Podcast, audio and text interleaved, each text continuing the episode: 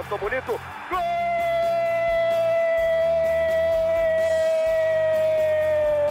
Uma grande jogada de Renato pela direita. Partiu Luan, dominou o lance, é bom, o lance é bom, o lance é bom, o lance é bom. Olha o gol, olha o gol, olha o gol. Golaço do Grêmio. Para Everton, chegou, fez a finta, outra boa jogada, cruzamento. Olha a chance, olha o gol, olha o gol, olha o gol, olha o gol, olha o gol. Gol do Grêmio! Bem-vindos, amigos e amigas, para a vigésima terceira edição do podcast do Grêmio aqui no Globoesporte.com. É muito bom começar o programa ouvindo essas narrações de gols, de títulos, de grandes momentos na abertura, né? É uma coisa bem boa. Eu digo isso também porque essa edição vai ter relação com conquistas, com títulos. Eu sou o repórter Eduardo Moura, estou acompanhado aqui do também repórter Lucas Bubbles. Tudo bem, Opa, Lucas? tudo bem, Dado? Tudo bem, pessoal que está nos escutando? Todo mundo em casa, né? Vamos embora para o papo. Nós começamos, eh, a partir dessa edição, uma iniciativa especial eh, que é para esse período de paralisação do futebol, né, de, enquanto a gente está em isolamento social e os clubes ainda não voltaram às atividades. Nós vamos usar aqui o podcast para relembrar alguns títulos do Grêmio que talvez o grande público ou os mais jovens atualmente, essa nova geração, uh, não tenha tão fresco na memória. Esses títulos uh, que estão na história, mas que uh, não têm talvez tanta relevância no coração gremista. E hoje o primeiro título que nós vamos destrinchar é a Copa do Brasil de 1989, que foi a primeira edição da história desta competição o Grêmio foi eh, campeão, foi o primeiro campeão em 1989, e a gente vai relembrar esta uh, campanha, este título, a partir de agora. O Bubbles conversou com um convidado muito especial e ele vai nos ajudar a lembrar de causos desse título e também dos grandes momentos da Copa do Brasil de 89. Com quem é que tu conversou, Bubbles? Vou deixar de mistério aí. Olha, eu falei com um meio-campista, um todo-campista diríamos assim, da, da, nossa, da nossa época agora, e que acho que foi talvez assim, acho que eu, eu não pude acompanhar presencialmente aquela edição, mas revendo os compactos né, das partidas, para mim foi o craque, assim. Foi o cara que comandou o Grêmio nessa, nessa conquista da Copa do Brasil. E acho que a gente já pode falar o nome dele? Claro, vamos lá. A gente falou com o técnico Cuca, foi cerca de 25 minutos, ali quase meia hora de um bom papo com ele por telefone. É, a gente, que nem tu falou, a gente destrinchou um pouco, né, da, ali da, da de, de, toda a trajetória do Grêmio, trajetória invicta, né, que a gente vai passar um pouquinho dos números também. E acho que tem bastante história, história curiosa e acho que o pessoal também não lembrava de algumas histórias. Exatamente, né? Aquele Grêmio dos anos 80, que um pouquinho antes ali era tido como Grêmio Show.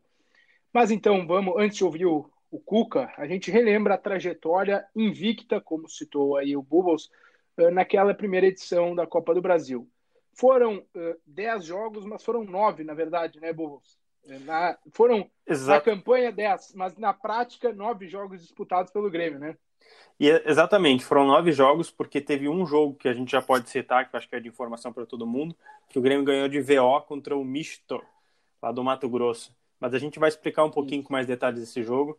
Mas foram, é, que a gente falou, nove jogos, daí pode dar os números aí. É, foram né, dez jogos na campanha total, nove em campo, mas esses dez jogos, né, porque na estatística talvez esteja contabilizado aí, né, esse sim, VO sim. Eh, do misto. Dez jogos, uh, são sete vitórias em campo e mais esse VO, então oito vitórias, uh, dois empates e nenhuma derrota 25 gols marcados, já contado 1 a 0 do, do VO, e apenas 4 gols sofridos. Então, os números deixam claro, né, Bubus, que o Grêmio foi. foi Isso foi assim, o melhor ataque e a melhor defesa.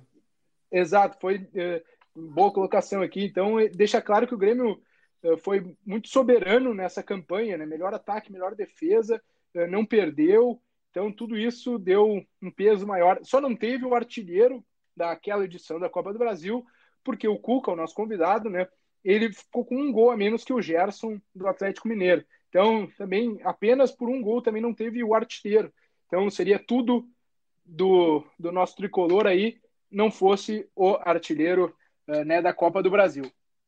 Exatamente, eu acho Vamos que vale ir. também, eu, desculpa só te interromper, mas acho que vale não, lá, um, um, acho que um bastidor legal, assim, quando, quando eu estava começando a conversa com o Cuca, a gente ainda não tinha oficialmente começado a entrevista, eu estava brincando com ele que, assim, que ele fez parte é, de toda uma trajetória do Grêmio é, de pentacampeão da Copa do Brasil, assim, a nominata de pentacampeão, e brinquei com ele que, assim, né, a Copa do Brasil tinha mais cara de Cruzeiro ou de Grêmio, né? Porque ele fez parte da, de, dos dois clubes e nessas duas competições. Ele falou que acho que mais o Grêmio, principalmente porque o Grêmio é mais tido a mata-mata. Ele é mais, ele se sente mais confortável com mata-mata do que competições assim mais longas de pontos corridos assim. Então acho que também isso ajudou muito o Grêmio a conquistar a primeira edição de uma Copa mata-mata, né? No caso a Copa do Brasil.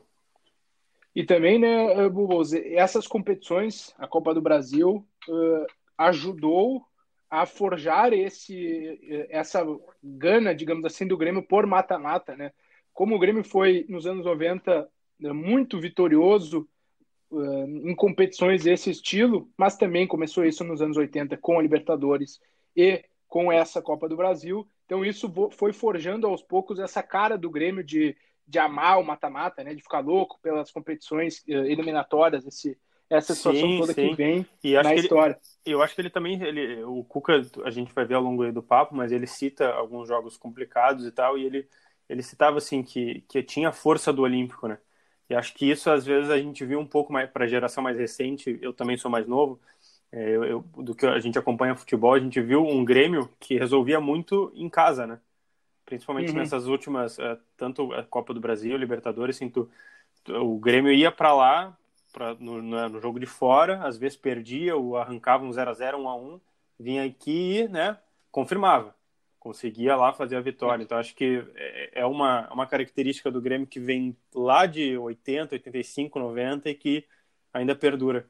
É, e muito, digamos assim, o maior exemplo disso é a Libertadores ali de 2007, né? Que, claro, o Grêmio não foi campeão, mas a campanha toda até a final foi reconstruída exatamente como o Bubu falou. Ia fora se segurava como dava lá, perdia eh, de pouco ou empatava e no Olímpico resolvia a parada e era eh, e se classificava, né? Ia passando de fase assim.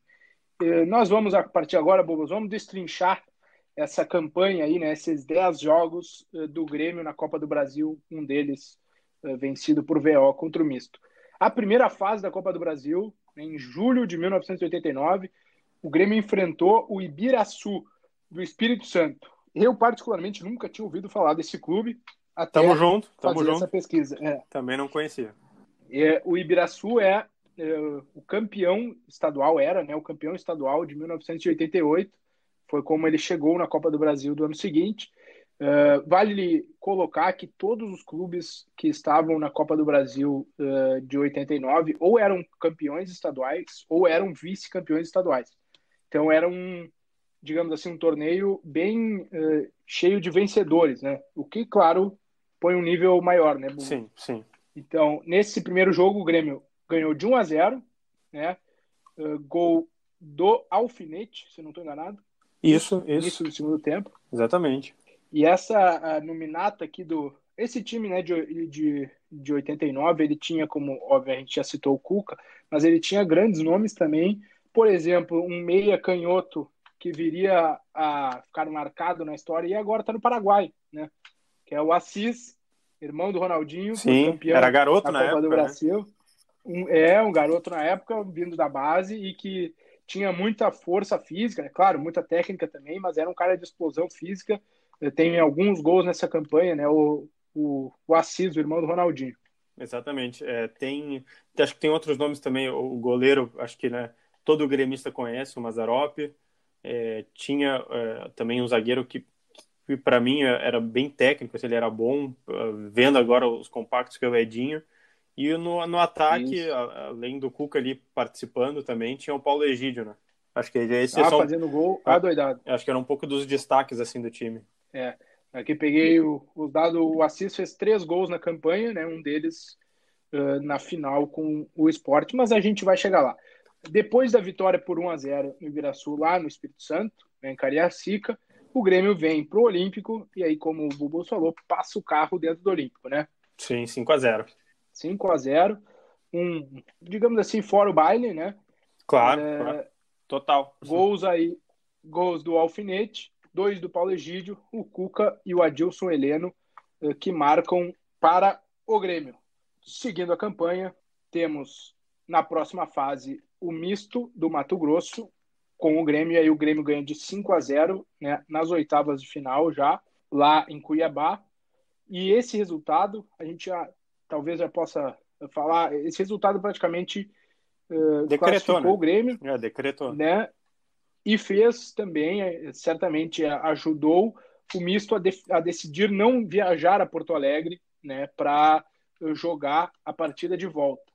Podemos ouvir então, né, creio, né, Bubbles, o, o relato claro, do Cuca claro. sobre esse jogo, esse jogo do o misto, no teu papo com o Cuca, esse jogo aí é, e o relato, a história do avião. Vamos ver o que o Cuca nos conta. Eu lembro desse episódio por causa do voo. Como Nós fomos com um avião, um avião fretado. Rapaz do céu, e era um bimotor, e pegou uma tempestade lá em cima e o cara teve que desligar os motores por causa da chuva de gelo, entendeu? Nossa senhora. Rapaz, eu me lembro o Edinho, eu me lembro. O, o Edinho ficou no chão, no corredor, deitado, pra você ter uma ideia. E e, e nós tínhamos o goleiro Gomes, lembra o Gomes, né? Sim. O Gomes estava lá atrás e o Gomes era pastor. E o, Gomes começou, Senhor, agora eu quero ver quem está do seu lado, Senhor. Basta, senhora. Foi um desespero total, sabe? Eu tava, eu tava sentado no banco, eu com, a Dar, eu com o Darcy, pusemos a cabeça um no outro assim, ficamos encostados, a grito, porque foi brabo o negócio. E daí aterrizou? E descemos lá, aterrizou e nós jogamos naquele dia porque era um voo que nós fomos no dia para jogar. Meu Deus do céu. Não, não tinha e muito aí, tempo aí... de concentração, né? Não, e a gente não queria mais voltar naquele avião daí, sabe? Falando, não, não vamos voltar mais nisso, não. Tá? Aí voltamos, foi um tempo normal, tudo, mas aquilo lá marcou muita gente. Aquela viagem lá foi, foi triste. E tu lembra alguma coisa de por que, que eles não vieram, assim? A gente, a gente lê muita coisa, assim, por que, que eles não vieram e tal, porque eles achavam que talvez não iam ganhar. É, tu lembra de alguma coisa ah, assim? É, é, eu imagino, né? Eles tomaram cinco em casa, né? Time humilde em relação ao Grêmio. É, pensa, vai vir, vai vir de, de, de, de ônibus, né? Vai, se tomou cinco em casa, o risco de tomar mais é grande, né? Então, eu acho que acabaram abrindo mão por isso, eu imagino. Tá então o relato da viagem do Grêmio lá para Mato Grosso e o jogo com o misto que não ocorreu o VO aí, as histórias do Cuca. Depois das oitavas de final, o Grêmio encarou o Bahia e já saiu ganhando do Bahia 2 a 0 uh, em Salvador, lá na Fonte Nova. Traz para Porto Alegre né, um resultado bem tranquilo, o, o, Cuca, inclusive, fez gol na Fonte Nova. E aí, com a vitória, já estava né, com meio passo na semi e ganhou de novo do Bahia no Estádio Olímpico. Gol do zagueiro Edinho, que foi comentarista também um tempo do Sport TV. O, o Grêmio, então, né, foi avançando com, digamos assim, certa uh, facilidade até a semifinal. E aí, na semifinal, talvez fosse pegar o adversário eh, mais complicado dessa campanha. Ali era o teste, né? Foi mais ou menos é, isso, né? Era o teste para ver se o Grêmio tinha, digamos assim, fôlego para ser campeão. É, ia te perguntar, né? É mais ou menos isso que o próprio Cuca também diz, né? Que a gente vai ouvir, que era um, um Flamengo recheado de nomes reconhecidos, não é mesmo? Sim, sim. Se, é, se eu não me engano, acho que o Júnior e o Zico estavam uh, voltando ao Flamengo sei se já tinham voltado, né? Na época ainda estavam voltando uhum. nos últimos meses. É, tinha, tinha, tinha nomes assim, acho que. Tinha vindo da base ali, ó, Júnior Baiano, né? Que é, depois, nos anos 90, faz sucesso. Uh, tinha Marcelinho Carioca, nos primeiros uh, passos no Flamengo. Tinha Zinho no meio-campo também lá, cria da Gávea. Tinha o Leandro. E, curiosamente, o isso, o Leandro, né?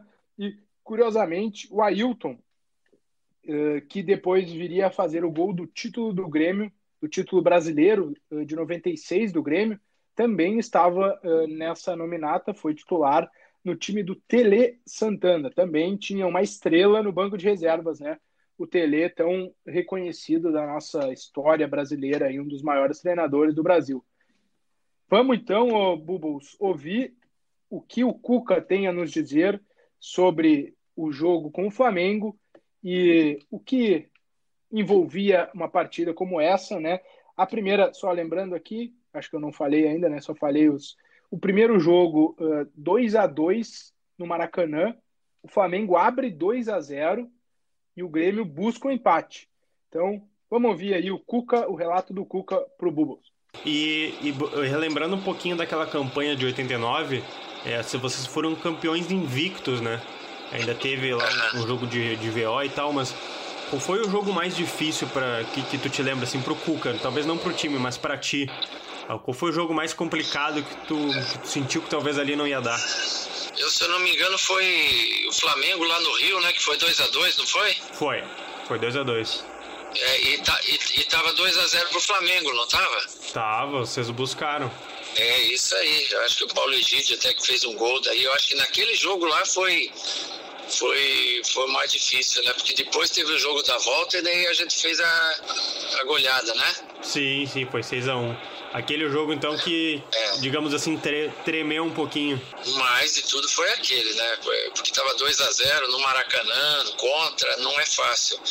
E nós buscamos um empate, né? Depois, no jogo da volta, foi aquele, aquele show que nós demos, né? Que foi um jogo perfeito, cada golaço. Fizemos 6 a 1 né? E o Flamengo tinha um timaço, né? Aí então, né? O Cuca uh, dizendo mesmo, o Flamengo tinha um timaço e tinha grandes nomes.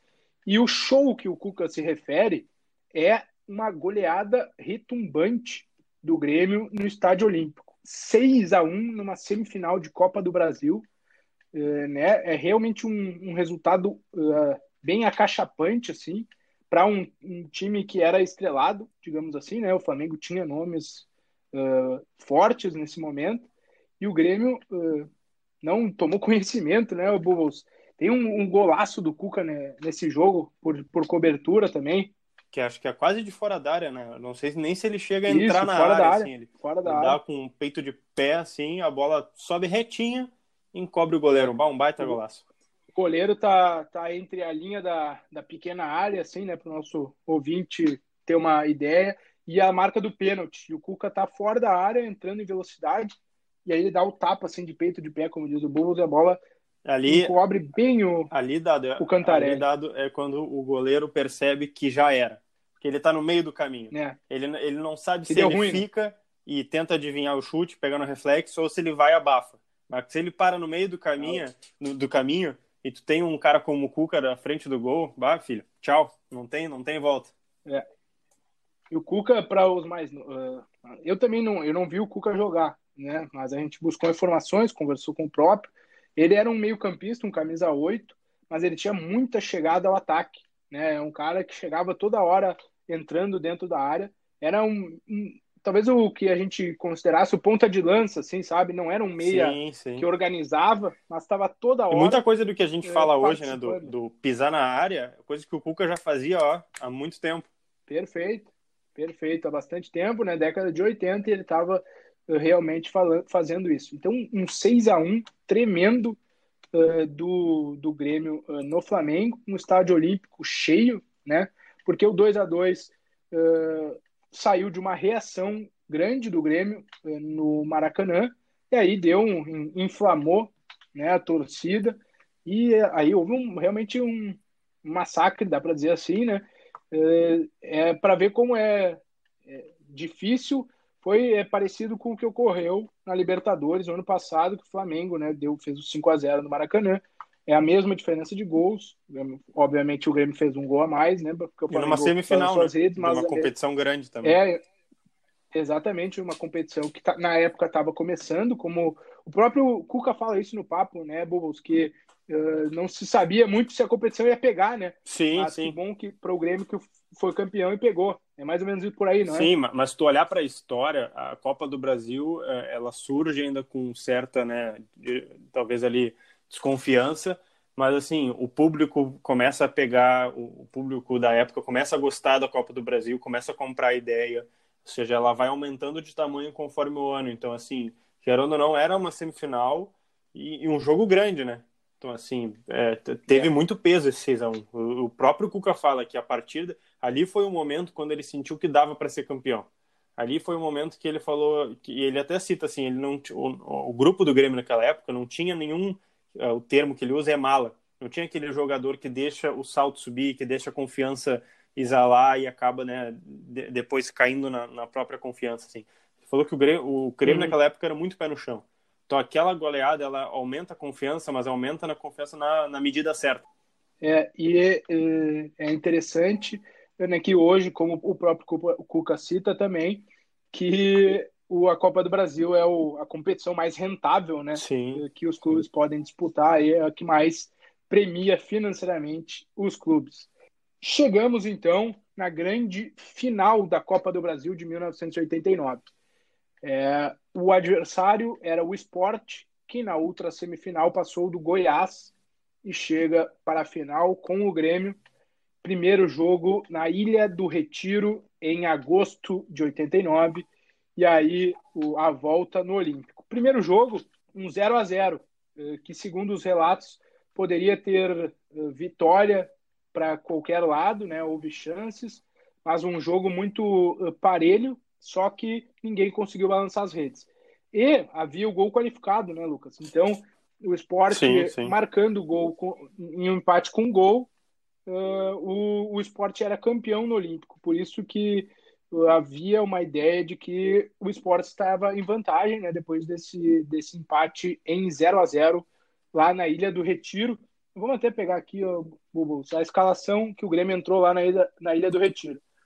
Mazarop, Alfinete, Edinho, Luiz Fernando e Elcio, Lino, André, Assis e Cuca, Nando Lambada e Paulo Egídio.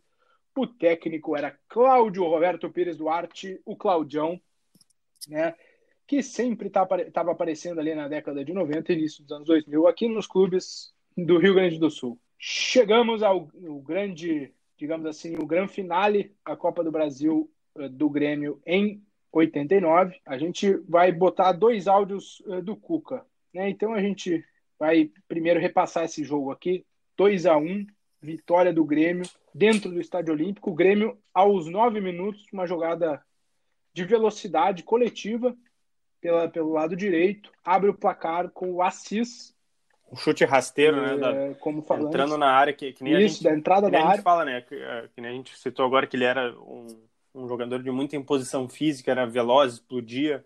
Foi exatamente assim, ele entra correndo dentro da área, dá um... Acho que pare, parece, assim, a imagem que ele dá um peito de pé bem rasteiro e a bola vai parar no uhum. canto do goleiro. Cara, não tinha chance, assim, a bola passa tão rasante no gramado que parece que não dá chance de pegar. Aí, quando o Grêmio já se aproximava de ir para o, o vestiário com a vantagem.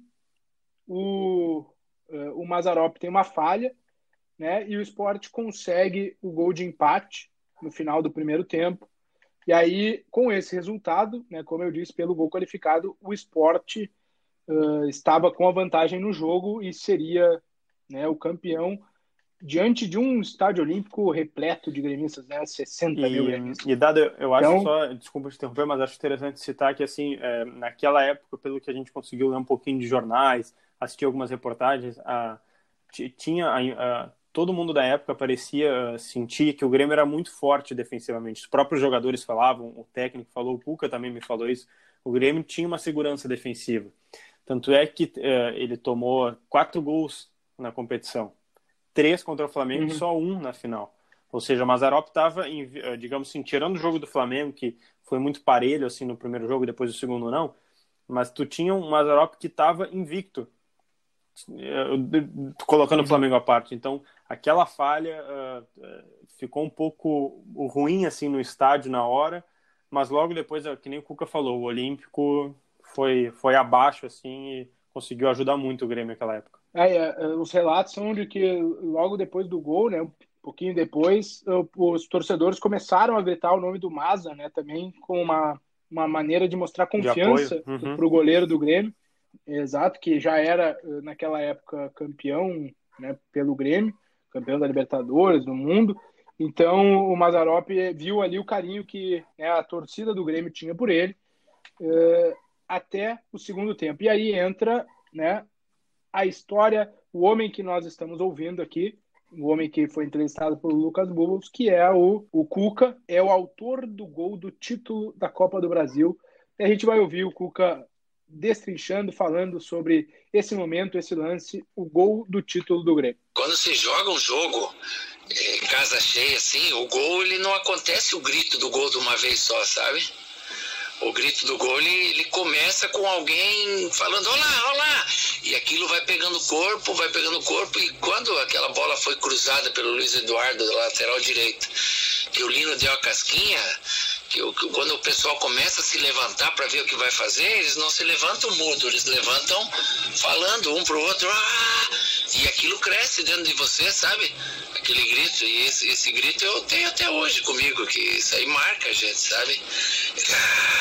Até vinha a explosão do gol, e a hora que você sai para massa, já tava mais de 50 mil pessoas, a hora que você sai para massa, aquele grito de gol é a coisa mais gostosa que tem, então eu lembro o Luiz Eduardo saindo pela direita, da intermediária ele cruzou, o Lino deu uma casquinha, ela passou entre os zagueiros e eu vim na entrada da área grande de pé esquerdo e dei de sem pulo, né? Ela puff, bateu no travessão. Deu no, deu no travessão do Rafael, que era o goleiro, no travessão e entrou, né? E a gente tava.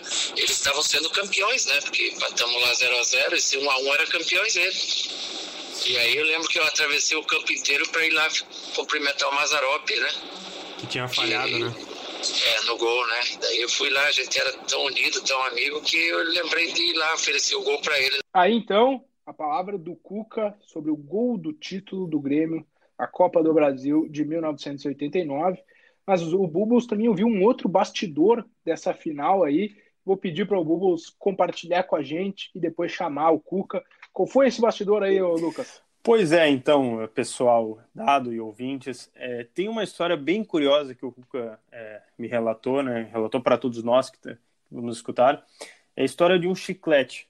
Como um chiclete deixou o Cuca tão atento durante a final e, e talvez é, um pouquinho de medo também sentido é, do Cuca desde a pré-eleição, passando para o aquecimento, passando para o campo, até a hora do gol do título. Vamos ouvir o Cuca. O Cláudio chamou uma meia dúzia de jogadores para a sala dele. Eu, Mazarop, Luiz Eduardo, Alfinete. E para dar uma conversada, né? Tipo assim, traçar o plano tático, vamos sair marcando em cima, vamos Sim. tal, fazer uma segunda linha, tipo assim. E eu era mais novo, eu fiquei por trás, né? E, e na prateleira do, do, do Claudião tinha dois chicletes, né? Babalu, lembra aqueles chicletes Babalu? Claro, claro tinha um vermelho e um verde, né? Eu enchi a boca com vermelho, era um chicletão grande, né? Então, fiquei comendo chicletes lá e falaram, fomos para aquecimento na sala de musculação, aquecia lá. Aí estamos aquecendo, o Cláudio entrou, o Claudião, o treinador, entrou e quem foi que comeu meu babalu? Veio perguntando, parou o aquecimento, né? Sim. E eu tava com a boca cheia, o Paulo Egídio já me denunciou, ele viu que tinha pegado. Pô, com quem é? Daí eu falei, fui eu. Aí ele disse, ai de ti se nós perder esse jogo, que ele estava preparado para o segundo tempo. Pô, eu, eu, sou, eu sou católico, né? Sim. Ia na igreja e vou sempre, né? Agora vou menos, mas ia na missa todo domingo. De repente ele me falou que aquele chiclete estava preparado para o segundo tempo. Me amarrou as pernas, né? Eu joguei o jogo pensando só no, no chiclete. E eu não estava jogando bem. Rapaz do céu, sobrou aquela bola e eu meti de esquerda e buf, gol. Aí acabou, fui comemorar. O Claudião disse: Eu só não te tirei porque você comeu o babalu. então, porque tu tava mal, gringo. Eu falei: Eu tava mal, tava mal por causa do babalu.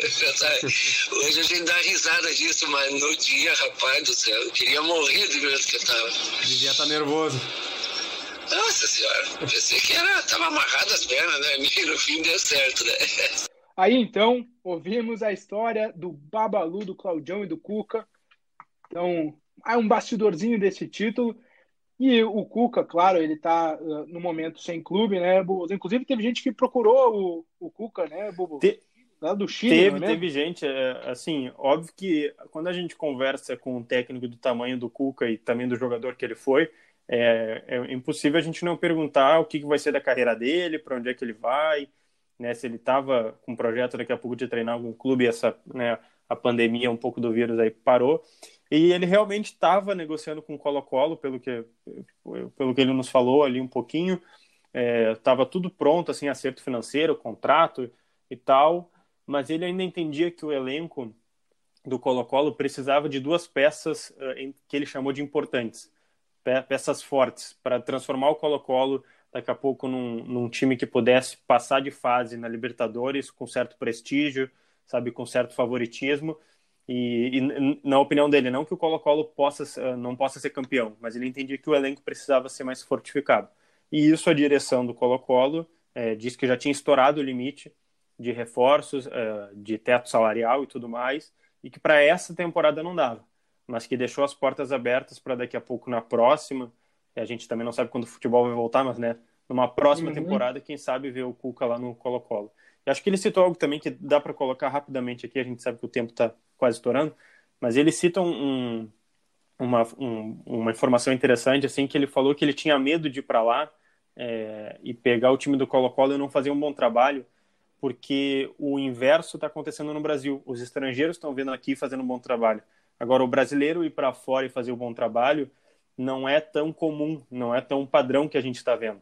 Então, ele tinha um pouco de, de receio de ficar queimado, sabe? É, é, e se não faz, até uh, acaba como um case, né, um exemplo para todos Exato. os técnicos. Pode prejudicar Exato. o mercado, Exatamente. assim, né?